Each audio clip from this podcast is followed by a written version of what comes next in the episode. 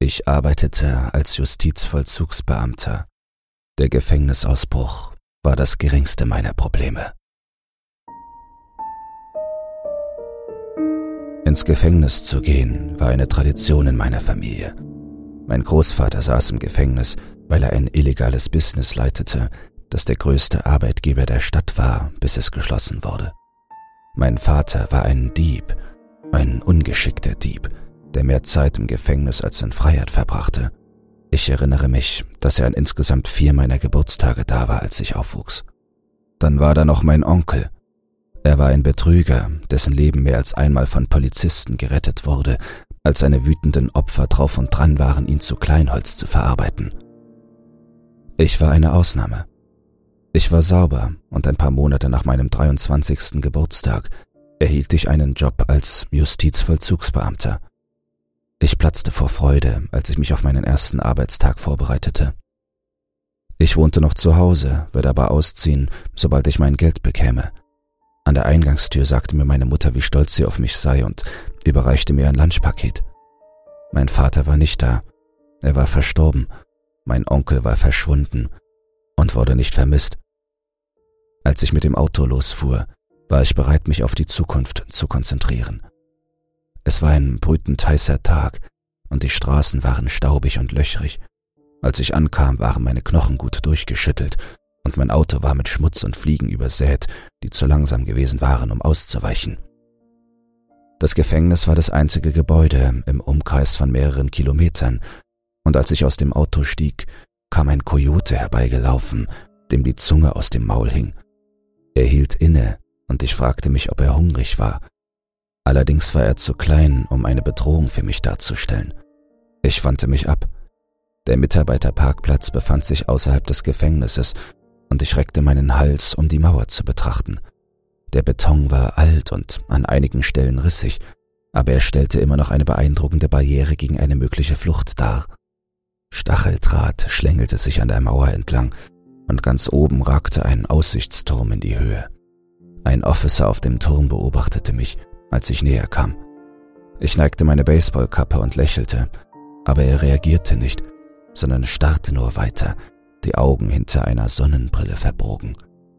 Ich ging weiter. Als ich den Personaleingang erreichte, holte ich tief Luft, schaute in eine Kamera, die an der Wand über der Tür angebracht war, drückte einen Knopf und wurde eingelassen. Das grelle Licht des Tages verschwand, und mir schlug der Geruch von Schweiß vermischt mit einer Art Bleichmittel entgegen. Die Luft war dick davon. Meine Augen fingen an zu brennen, ich wischte mir mit der Hand drüber, als ich jemanden sagen hörte, Du wirst dich daran gewöhnen. Ich blinzelte und sah den Mann an, der gesprochen hatte. Er war in den Fünfzigern, schätzte ich, und sein graues Haar war kurz rasiert. Er trug eine schicke Uniform mit einem Hemd, das eine Nuance dunkler war als sein Haar. Auf seinem Namensschild stand Riley. Er hielt mir die Hand hin, um sie zu schütteln. Freut mich, Sie kennenzulernen, Sir, sagte ich. Ich bin Jake. Bill, erwiderte er. Mich ebenso. Ich werde Ihnen Ihre Einweisung geben. Es wird eine viel zivilisiertere Einführung in das Gefängnis sein, als Sie die Insassen bekommen. Es gibt keine Leibesvisitation, keine Entlassung. Und die Uniform ist auch viel schicker. Wenn du mir also folgen magst, Jake, zeige ich dir, wo dein Spind ist. Dann kannst du deine Mütze und Jeans ablegen und dich der Grauen Brigade anschließen. Nachdem ich meine Uniform angezogen und den Schlüssel zu meinem Spind in einer Hemdtasche verstaut hatte, folgte ich Riley einen ebenerdigen Gang entlang, der von schreienden Stimmen widerhallte. Männer schimpften, drohten und brüllten üble Dinge, aber einige flehten auch um Hilfe. Diese Männer klangen verloren, verängstigt und hatten Schmerzen. Die Zellen, in denen sie eingesperrt waren, säumten die Wände in den Stockwerken über uns. Insgesamt gab es sechs Stockwerke, die um eine quadratische, zentrale Öffnung angeordnet waren. An einer Stelle lehnte ich mich über ein Geländer und schaute nach oben, aber ich konnte nur Dunkelheit sehen. Wie viele Häftlinge gibt es? fragte ich Riley. Er zuckte mit den Schultern, bevor er antwortete. Genug, um uns ein Leben lang zu beschäftigen. Die einzelnen Etagen waren durch Metalltreppen miteinander verbunden, auf denen in regelmäßigen Abständen die Stiefel der Vollzugsbeamten zu hören waren. Wir kamen unten an einer Treppe an und Riley führte mich zu einer Aufzugstür. Lektion 1, sagte er. Wenn ein Alarm ausgelöst wird, darf niemand die Fahrstühle benutzen. Die wahrscheinlichste Ursache für einen Alarm ist eine Störung durch einen Insassen, und in dem Fall gehen die verfügbaren Beamten zu Fuß zum Brandherd. Die Treppe ist dann sehr belebt, also warte ich trotzdem auf einen Aufzug.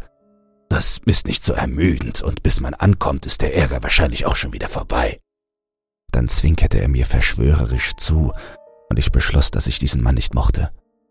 Ich war Justizvollzugsbeamter geworden, weil ich wirklich glaubte, dass ich den Insassen helfen konnte. Wenn ich jemandem helfen konnte, sein Leben zu ändern und nie wieder in ein Gefängnis zurückzukehren, dann würde ich sagen können, dass ich eine gute Arbeit geleistet hatte. Und vielleicht würde ein Kind mit einem Vater zu Hause aufwachsen. Ich hatte bereits den Eindruck, dass Rileys Einstellung eine ganz andere war. Er schien sich nicht im geringsten um die Insassen zu kümmern. Im Verlauf der Einweisung wurde meine Stimmung immer schlechter. Man zeigte mir alle sechs Stockwerke und führte mich dann durch ein Verwaltungsgebäude, das überall in diesem Land ein Büro hätte sein können. Ich hatte eine einminütige Audienz beim Direktor des Gefängnisses, einem schlanken Mann in einem Baumwollanzug, der nach Parfüm roch und mir nicht einmal in die Augen sah. Dann ließ mich Riley mit einem Mitarbeiter der Personalabteilung allein. Als er ging, lächelte er mir auf eine Weise zu, die mir eine Gänsehaut über den Rücken jagte, und sagte dann, Wir sehen uns später, Neuling. Es folgte ein Nachmittag, an dem ich mir nervtötende Präsentationen über Strafgesetze, Gesundheit und Sicherheit anschaute, und das war's. Mein erster Tag war vorbei, und ich war froh darüber. Die Rückfahrt war noch heißer und staubiger. Ich bin nicht direkt nach Hause gefahren, ich tat das, was Berufstätige auf der ganzen Welt nach einem lausigen Arbeitstag tun. Ich ging aus auf ein Bier. In der Bar war es still, abgesehen vom Knarren des Deckenventilators und einer Melodie aus der Jukebox, die immer wieder umsprang, weil die Platte zerkratzt war. Auf dem Boden lagen Sägespäne und wahrscheinlich auch noch ein paar Zähne von den Farmern aus der Gegend, die sich hier am Wochenende gegenseitig die Lichter ausmachten. Da es ein Wochentag war, ging die einzige Gefahr für die Gesundheit von den Hotdogs aus, die zu einem reduzierten Preis serviert wurden, sie schon länger als einen Monat auf dem Grill gelegen hatten. Ich ließ mich auf einem Hocker an der Bar nieder. Alles, was ich wollte, war ein kalter Drink.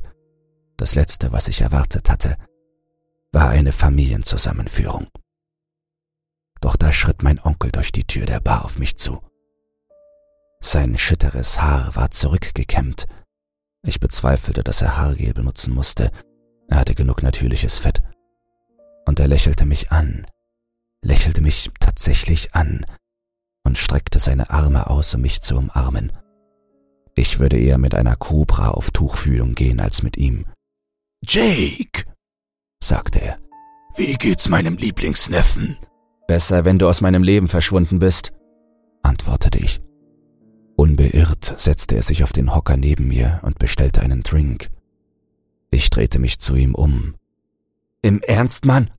sagte ich. Ich will nichts mit dir zu tun haben. Er nahm einen Schluck von seinem Bier, seufzte und sagte, Nun sei doch nicht so. Ich bin nur für ein paar Tage in der Stadt, um alte Bekanntschaften aufzufrischen und Neuigkeiten auszutauschen.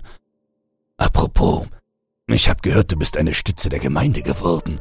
Ein Justizvollzugsbeamter an meiner alten Alma Mater. Er lächelte über seinen eigenen Scherz. Ich runzelte die Stirn. Na und? Er streckte die Hände weit aus. Ich will nur sagen, gut gemacht. Ich hoffe nur, es ergeht dir gut. Das Gefängnis kann eine harte Umgebung für einen sensiblen Kerl sein, egal auf welcher Seite der Gitterstäbe er sich befindet. Verstehst du, was ich meine? Ja, echt hart, murmelte ich und starrte in meinen Drink. Er stellte sein inzwischen leeres Glas ab.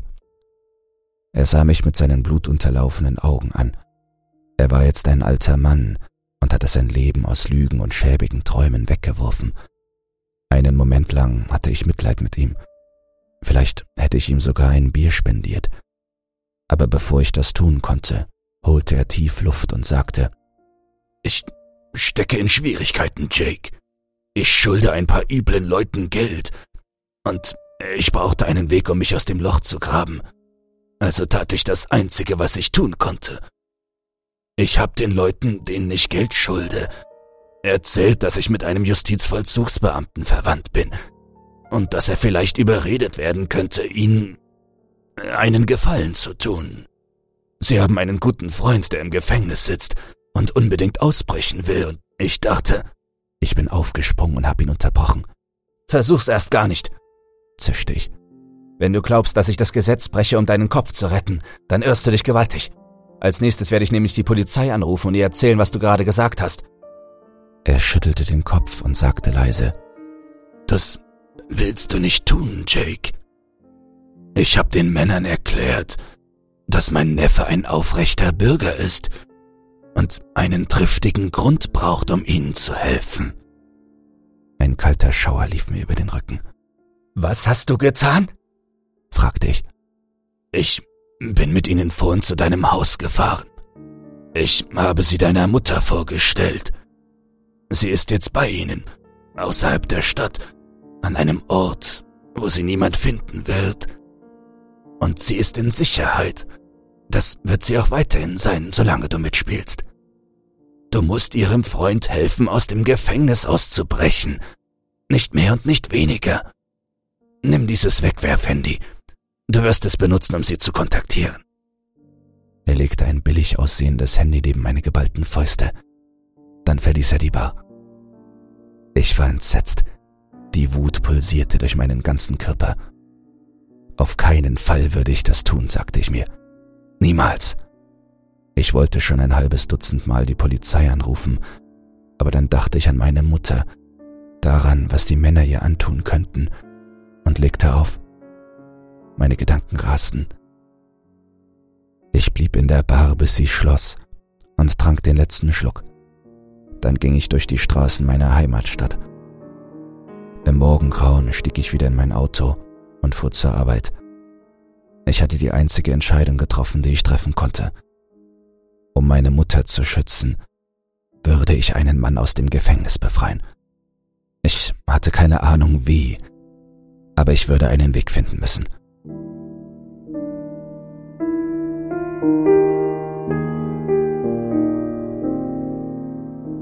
Ich fuhr gerade auf dem Mitarbeiterparkplatz vor, als das Handy klingelte. Ich ging ran. Ja? Die Stimme am anderen Ende der Leitung war heiser. Haben wir einen Deal? Lassen Sie mich mit meiner Mutter sprechen, sagte ich. Die heisere Stimme antwortete mit. Das ist wirklich süß, aber... Beantworten Sie meine Frage. Ich werde tun, was Sie wollen, antwortete ich mit zusammengebissenen Zähnen. Auch wenn ich nicht weiß, wie ich es tun soll. Entspann dich, sagte er. Wir haben einen Plan. Für unseren gemeinsamen Freund wurde eine Droge ins Gefängnis geschmuggelt. Eine ganz besondere, die wir über das Darknet erworben haben. Jetzt, wo wir dich an Bord haben, werden wir ihm eine Nachricht zukommen lassen und er wird sie einnehmen. Es wird ihn krank machen. Sehr schnell und sehr schlimm. Und sie werden ihn ins Krankenhaus bringen müssen. Du musst mit ihm gehen. Egal, was die Sanitäter tun, er wird kränker werden und sterben. Du holst seine Leiche aus dem Krankenhaus. Und dann, das ist der magische Teil, wird er von den Toten auferstehen. Er war nie eine Leiche. Es war nur das Medikament, das ihn so erscheinen ließ. Er wird voller Tatendrang sein. Du bringst ihn zu uns, der Job ist erledigt und alle sind glücklich. Und jetzt wünsche ich dir einen schönen Tag. Damit war das Gespräch beendet. Ich knallte das Handy gegen das Armaturenbrett und fluchte. Ich konnte nur hoffen, dass meine Mutter unversehrt war. Ich saß eine Weile da und versuchte meine Fassung wieder zu erlangen. Ich war schweißgebadet und sah wohl verwirrt aus. Schließlich kletterte ich aus meinem Auto und machte mich auf den Weg zum Gefängnis. Mir war übel und ich hatte große Angst vor dem, was der Tag bringen würde. Ich hatte mich gerade umgezogen, als Riley auftauchte. Jake, mein Junge, sagte Riley. Du siehst aus wie jemand, der sich freiwillig meldet, weil er Eindruck machen und auf der Erfolgsleiter nach oben klettern will. Nun, ich habe die perfekte Gelegenheit für dich. Einer der Häftlinge ist krank geworden. Er ist in seiner Zelle zusammengebrochen, schwitzt und sieht ganz grün im Gesicht aus.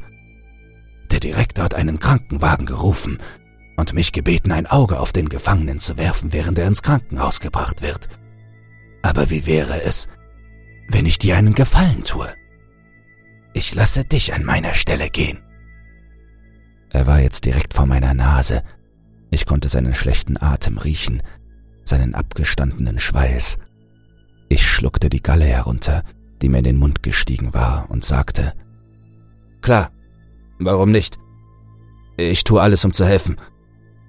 Schließlich hatte Rileys Faulheit gerade einen großen Teil des Plans ins Rollen gebracht. Er grinste und klopfte mir auf die Schulter. Du wirst es noch weit bringen, Jake, Junge. Jetzt geh und hol unseren kranken Häftling und warte mit ihm draußen, bis der Krankenwagen eintrifft. Wir wollen doch nicht, dass er in unserem schönen, sauberen Gefängnis stirbt. 30 Minuten später fand ich mich auf dem Rücksitz eines Krankenwagens wieder. Riley hatte darauf bestanden, dass ich die ganze Zeit mit Handschellen an den Gefangenen gefesselt blieb. Aber als die Türen des Krankenwagens geschlossen waren und er außer Sichtweite war, löste ich die Handschellen und lehnte mich zurück. Beide Sanitäter saßen vorne. Ich hätte erwartet, dass einer bei dem Patienten bleibt, während der andere fährt. Es war jedoch klar, dass keiner von beiden dem Mann zu nahe kommen wollte. Ich konnte es ihnen nicht verdenken. Er war dünn, hatte einen kahlen Kopf und war stark tätowiert. Wenn er eine Grimasse zog, konnte ich sehen, dass er sogar am Zahnfleisch tätowiert war. Er schnitt viele Grimassen, und er stöhnte und zitterte und schwitzte. Er sah unglaublich blass aus, als ob das Leben aus ihm herausgesaugt würde. Ich hatte keine Ahnung, welches dubiose Medikament er genommen hatte, um diese Krankheit vorzutäuschen, aber es kam mir schrecklich real vor. Wenn er tatsächlich nicht ernsthaft krank war, dann hätte er einen Oscar verdient. Als wir im Krankenhaus ankamen und der Gefangene auf einen Wagen geschnallt und hineingerollt wurde, stand die Sonne schon hoch am Himmel. Ich konnte die Hitze des Asphalts an meinen Schuhsohlen spüren, als ich neben ihm stand, um ihn zu bewachen. Er hatte inzwischen aufgehört, sich zu bewegen und lag einfach nur da. Raue, unregelmäßige Atemzüge entwichen seinen Lippen und seine Augenlider flackerten. Ich dachte daran, wie das Leben in den letzten Momenten vor deinen Augen vorbeizieht und fröstelte trotz der großen Hitze. Die Sanitäter schoben ihn durch einige Doppeltüren, wobei sie den Wagen und die Füße des Gefangenen wie einen Rambock benutzten. Dann lenkten sie den Wagen gegen eine Seite eines Ganges und verschwanden. Wo wollen Sie hin? rief ich ihnen hinterher. Ohne sich umzudrehen, antwortete einer von ihnen. Die Notaufnahme ist voll. Wir werden sehen, wann ein Platz frei wird.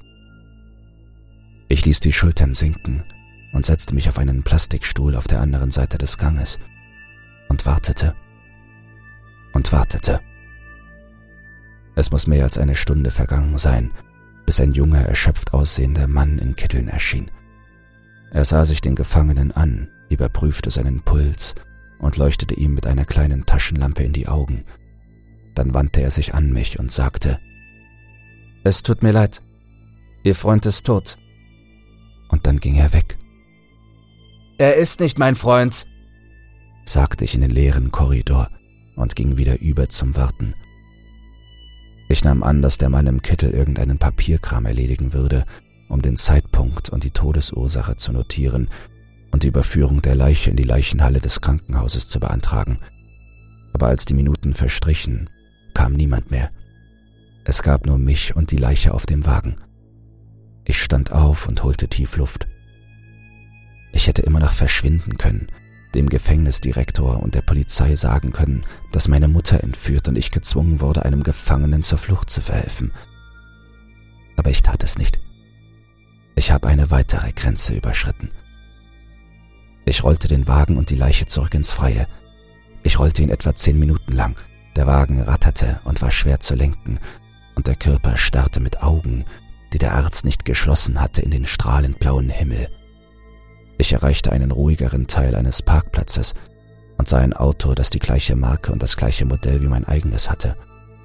Im Internet hatte ich einmal einen Artikel gelesen, in dem beschrieben wurde, dass alle diese Autotypen mit demselben Schlüssel bedient werden können. Daran erinnerte ich mich jetzt und versuchte die Türen zu entriegeln, was auch gelang. Ein Auto zu stehlen ist besser als einem Gefangenen bei der Flucht zu helfen, dachte ich, schnallte die Leiche ab und hiefte sie auf den Rücksitz. Der Motor sprang auf Anhieb an und wir rollten aus dem Parkhaus. Ich schaltete das Radio ein. Ein Westernsänger beklagte sich darüber, dass seine Frau ihn verlassen und seinen Hund mitgenommen hatte. Ich wechselte den Sender. Ich fand einen, auf dem die Nachrichten liefen. Ich suchte nach Meldungen, dass eine Leiche aus dem Krankenhaus gestohlen wurde. Während der Fahrt warf ich immer wieder einen Blick in den Spiegel auf die Leiche auf der Rückbank. Ich erinnerte mich deutlich an die Worte des Mannes mit der heiseren Stimme. Und dann, das ist der magische Teil, wird er von den Toten auferstehen. Er war nie eine Leiche, es war nur das Medikament, das ihn so erscheinen ließ. Er wird voller Tatendrang sein. Auf dem hellbraunen Kunstledersitz gab es keine Magie, nur eine Hülle, die einmal ein Mann gewesen war und die anfing ziemlich übel zu stinken. Ich drehte die Klimaanlage auf volle Pulle, aber es half nichts. Der Geruch des Todes nahm zu und erfüllte das Auto, und schließlich musste ich anhalten. Ich stand am Straßenrand und hustete. Ein Lastwagen brauste vorbei. Der Fahrer hupte. Abgesehen davon war ich allein. Ich richtete mich auf. Was für ein Chaos. Ich war jetzt auf der Flucht, ein Gesetzesbrecher. Und der Mann, dem ich beim Ausbruch geholfen hatte, war tatsächlich tot. Das war nicht der Plan gewesen. Ich fluchte vor mich hin, lief auf und ab und versuchte verzweifelt zu überlegen, was ich tun sollte. Das Wichtigste zuerst beschloss ich. Ich musste die Leiche loswerden, sonst würde sie die Aufmerksamkeit auf mich lenken. Ich zog mein Hemd aus, wickelte es mir um Nase und Gesicht und stieg wieder in den Wagen. Ich lenkte es abseits der Straße und hoffte, dass die Federung nicht brechen würde, als wir über einen holprigen Feldweg fuhren. Nach ein paar Kilometern dachte ich, dass ich einen passenden Ort gefunden hatte. Es gab hier kein Anzeichen von Leben, nicht einmal ein Kojote oder ein Bussard oder ein vertrockneter Baum. Ich parkte. Da ich außer meinen bloßen Händen nichts zum Graben hatte, fing ich an, mit ihnen in der Erde zu wühlen. Es war anstrengend und ging schleppend voran, aber nach einer Weile hatte ich ein flaches Grab. Ich kehrte zum Auto zurück, holte die Leiche heraus und schleppte sie zu ihrer letzten Ruhestätte. Ich legte ihn hin, schloss seine Augen, weil es mir anständig erschien, und sank auf die Knie. Ich hatte nicht vor, ein Gebet zu sprechen. Ich war einfach nur erschöpft und musste irgendwoher die Kraft nehmen, um die Leiche zuzudecken. Ich wollte gerade anfangen, Erde zu schaufeln, als die Leiche ihre Augen öffnete und mit schwacher Stimme fragte, Was machst du da? Ich fiel nach hinten und saß mit offenem Mund vor Schreck da. Die ehrliche Antwort auf die Frage, dich begraben, konnte ich nicht aussprechen. Stattdessen sagte ich leise, dir zur Flucht verhelfen. Die Leiche lächelte. Er lächelte. Der Mann, der tatsächlich noch am Leben war. Ich ergriff seine Hände und half ihm auf die Beine. Er fühlte sich ekelhaft kalt an, und als wir uns gegenüberstanden, sah seine Haut schlimmer aus als je zuvor. Und sein Geruch aus dieser Nähe. Ich musste mich zusammenreißen, um nicht auf der Stelle zu kotzen. Wo geht's hin? fragte er. Das müssen wir deine Freunde fragen, antwortete ich. Ich hatte nichts mehr von ihnen gehört. Das hatte den Vorteil, dass sie nicht wussten, dass ich gerade versucht hatte, den Mann lebendig zu begraben. Aber ich musste unbedingt mit ihnen sprechen, um ihnen mitzuteilen, dass ich den Mann zu ihnen bringen konnte, im Austausch gegen meine Mutter. Ich half dem Mann zum Auto hinüber. Er war sehr schwach und konnte nur noch schlurfen. Seine Füße schleiften schmerzhaft langsam über den Boden. Ich setzte ihn auf den Rücksitz und schnappte mir das Handy.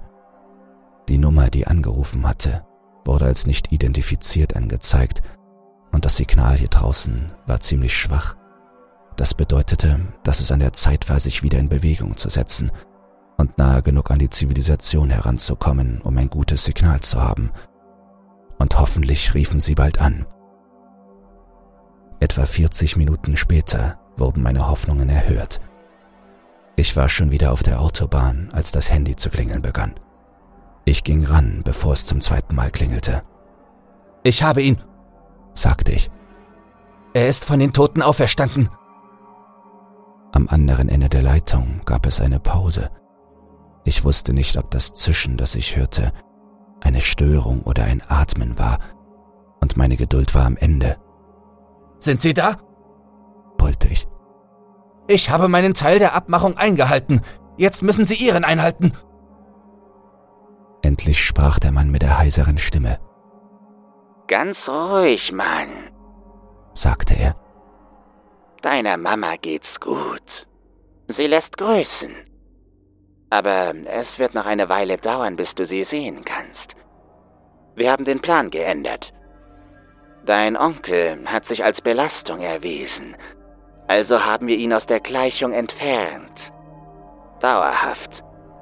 Das bedeutet, dass wir etwas mehr unter Druck stehen, als es ideal wäre. Du wirst also unseren Freund zu einer kleinen Hütte fahren, südlich der Grenze, und wir werden uns alle dort treffen. Das wird ein tolles Wiedersehen, findest du nicht auch? Ich biss mir auf die Zunge. Wenn ich ihm gesagt hätte, was ich dachte, hätte ich das Leben meiner Mutter noch mehr in Gefahr gebracht. Also hörte ich einfach zu, als er mir den Weg zu der Hütte beschrieb und legte auf. Ich hielt an. Mein Herz klopfte wie wild und ich brauchte einen Moment, um wieder klarzukommen. Bis zur Hütte war es eine lange Fahrt und auf dem Weg dorthin gab es keine Ortschaften, nur kilometerlange ausgedörrte Erde. Ich überprüfte die Tankanzeige. Es würde nicht reichen. Ich brauchte auch noch Wasser. Ich drehte mich zu meinem Beifahrer auf dem Rücksitz um und sagte, Okay, ich weiß jetzt, wohin ich fahre, aber ich muss versuchen, irgendwo anzuhalten, um Benzin zu besorgen. Und Wasser für dich und mich. Ich nehme an, du hast Durst. Seine Augen waren geschlossen, sein Mund war leicht geöffnet, und er schien nicht bemerkt zu haben, dass eine fette Fliege über seine Wange krabbelte. Sie setzte ihren Weg fort und verschwand zwischen seinen Lippen. Ich erschauderte und sagte, Hast du mich verstanden? Bist du durstig? Seine Augenlider flackerten endlich auf und er schüttelte den Kopf. Nicht durstig, sagte er, aber hungrig sehr hungrig. Er sah mich mit Augen an, die mit einer dunklen Intensität loderten. Meine Eingeweide zogen sich vor Unbehagen zusammen. Ich sagte nichts weiter. Ich drehte mich um und ließ den Motor an. Wir fuhren weiter und ich sah lange Zeit nichts außer Staub und Steppe. Die Tankanzeige sank und der Zeiger näherte sich der roten Linie. Ich hatte pochende Kopfschmerzen und meine Sicht verschwamm. Ich war stark dehydriert. Gerade als ich dachte, es sei hoffnungslos, tauchte vor mir eine kleine Ansammlung von Leuten auf, auf der rechten Seite des Highways. Es war eine Raststätte. Ja, dachte ich. Ich hätte in die Luft geschlagen, aber ich hatte keine Kraft mehr. Ich rollte auf den Vorplatz der Tankstelle. Gleich dahinter gab es einen Imbiss, aber der war geschlossen und ein Spinnennetz aus Rissen füllte eines seiner Fenster, also musste ich hoffen, dass der Stand neben der Tankstelle Wasser verkaufte. Ein Angestellter, der ein T-Shirt trug, das bis über den Bauch reichte, stand drinnen hinter einem Tresen. Er steckte sich einen Kaugummi in den Mund und kaute ihn langsam, während ich mich abmühte, die Zapfpistole in mein Auto zu bekommen, und dann wartete, während die Pumpe so etwas wie einen Verdauungsanfall bekam, bevor das Benzin endlich zu fließen begann. Dann ging ich zum Bezahlen.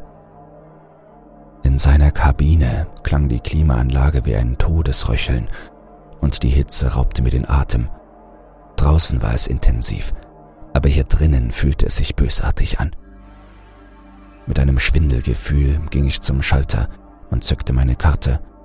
Der Angestellte sah mich an und deutete auf ein Schild auf dem Tresen, auf dem stand nur Bargeld, keine Kreditkarte. Ich seufzte und kramte in meinen Taschen herum, bis ich genug zerknüllte Scheine gefunden hatte, um die Kosten für das Benzin zu decken.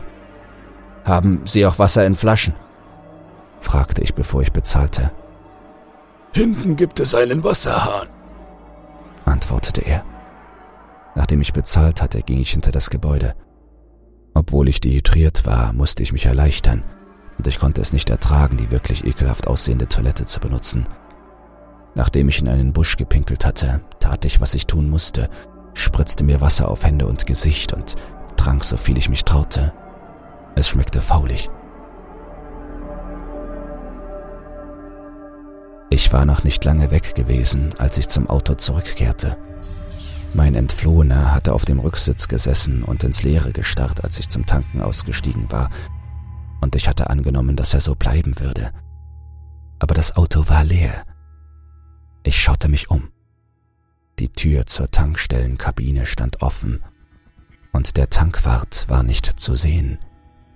Mit einem mulmigen Gefühl im Magen näherte ich mich der Kabine und schaute hinein. Es bot sich mir ein grotesker Anblick. Mein Fahrgast kniete über dem Tankwart und biss ihn. Überall war Blut zu sehen. Ich rannte nach vorne, packte den Mann und zog ihn weg. Du verrückter Mistkerl! brüllte ich. Was zur Hölle tust du da? Er schien in einer Art Trance zu sein und begann auf Händen und Knien davon zu kriechen. Ich atmete tief aus, beugte mich vor und tastete den Hals des Tankwarts ab. Er hatte keinen Puls mehr. Du hast ihn umgebracht! brüllte ich und schaute zurück, aber der Kerl war weg und kroch zurück zum Auto. Ich lief ihm hinterher. Er war bereits drinnen. Mir fehlten die Worte. Das Ganze war außer Kontrolle geraten. Aber ich steckte schon so tief drin, dass es kein Zurück mehr gab. Ich musste weiterfahren, bis meine Mutter in Sicherheit war. Ich kletterte zurück hinter das Steuer und startete den Wagen. Wir fuhren los und ich warf einen Blick zurück zum Tatort, um zu sehen, dass der Tankwart direkt vor seinem Laden stand. Seine Augen waren glasig und er war mit Bisswunden und Blut übersät. Aber er war auf den Beinen. Irgendwie. Während ich ihn anstarrte, begann er langsam vorwärts zu schlurfen. Ich wandte meine Aufmerksamkeit wieder der Autobahn zu, trat das Gaspedal durch. Als die Raststätte in der Ferne verschwand, warf ich einen Blick auf den Mann auf dem Rücksitz. Er leckte sich Blut von den Lippen. In dem Blut befanden sich kleine Fleischklumpen. Das ist kein Blut, dachte ich. Das ist Fleisch. Eine Welle von Angst und Abscheu durchfuhr meinen Körper. Ich biss noch einmal die Zähne zusammen und fuhr weiter. In den folgenden Stunden wurde mein Beifahrer immer wieder wahnsinnig. Manchmal sprach er Worte, die ich wiedererkannte, den einen oder anderen Satz. Aber nichts von dem, was er sagte, ergab wirklich Sinn. Manchmal knurrte er, ein ekelhaftes, gutturales Geräusch, das mich bis ins Mark erschütterte. Ich versuchte mich auf die Straße vor mir zu konzentrieren – die Sonne senkte sich immer tiefer in den Himmel. Die Dämmerung war nahe. Und dann kam zum Glück die Hütte in Sicht. Es war ein heruntergekommener Haufen aus Blech und Holz am Straßenrand. Und dort stand ein weiteres Auto, aus dessen Seite zwei Männer aus den Fenstern schauten. Und ich konnte meine Mutter auf dem Rücksitz sehen. Sie war am Leben. Eine schlanke, zerbrechliche Gestalt, ich sagte ein leises Wort des Dankes und begann die Geschwindigkeit zu drosseln. Fast geschafft, dachte ich, und dann beugte sich der Mann auf dem Rücksitz nach vorne. Ich spürte seinen heißen, ranzigen Atem in meinem Nacken, als er sagte, Ich bin so hungrig. Wie wäre es, wenn ich ein Stück von dir abbeiße? Ein Stück, das du nicht brauchst.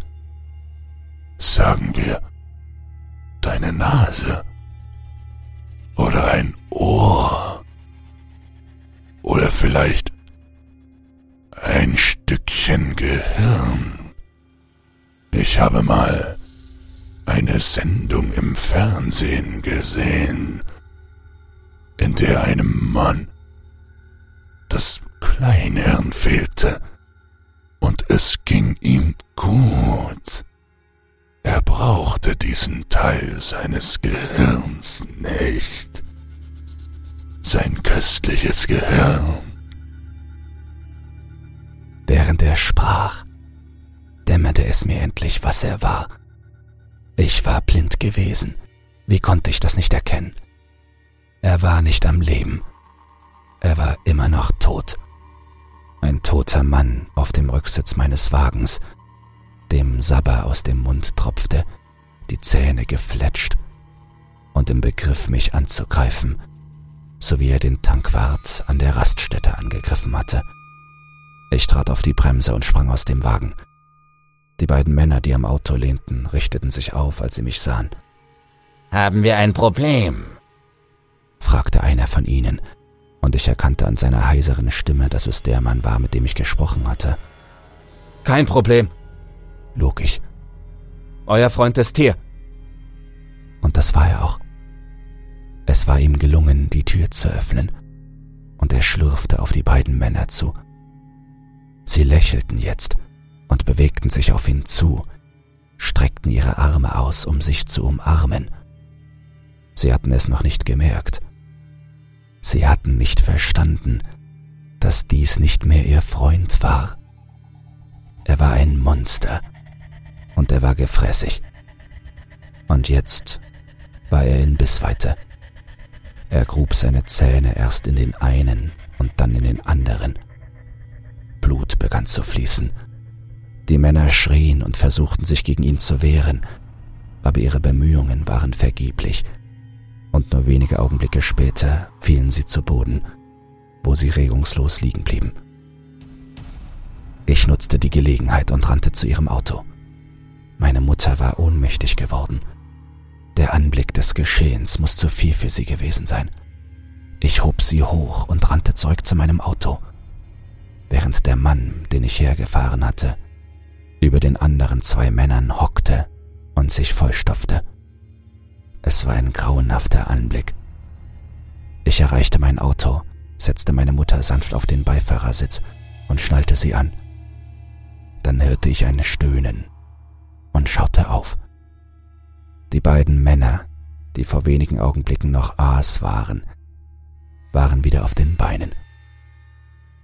Sie waren wieder zum Leben erwacht genau wie der Tankwart. Sie taumelten auf mich zu. Das Blut, das von ihren Gesichtern und Kleidern herabtropfte, glänzte im matten Schein der Abendsonne. Ihre offenen Wunden glitzerten. Der aus dem Gefängnis entflohene schluckte einen letzten Brocken herunter, den er einem von ihnen abgerissen hatte, und folgte ihnen dann. Ich eilte auf die andere Seite und ließ den Motor an. Sie waren zu nah, als dass ich rückwärts hätte fahren können. Also fuhr ich direkt auf sie zu. Ihre Körper prallten auf widerliche Weise gegen die Front des Wagens, aber ich fuhr einfach weiter. Die Windschutzscheibe war mit Blut und Fleischstücken verschmiert. Ein Spiegel war abgebrochen, einer blieb mir noch. Ich schaute hinein, als ich davonfuhr. Sie waren wieder aufgestanden. Ich beschleunigte. Ich hatte nur einen Gedanken im Kopf. Ich musste meine Mutter an einen sicheren Ort bringen, weit weg von diesen Zombies, die im schwindenden Licht über die staubige Autobahn schlurften.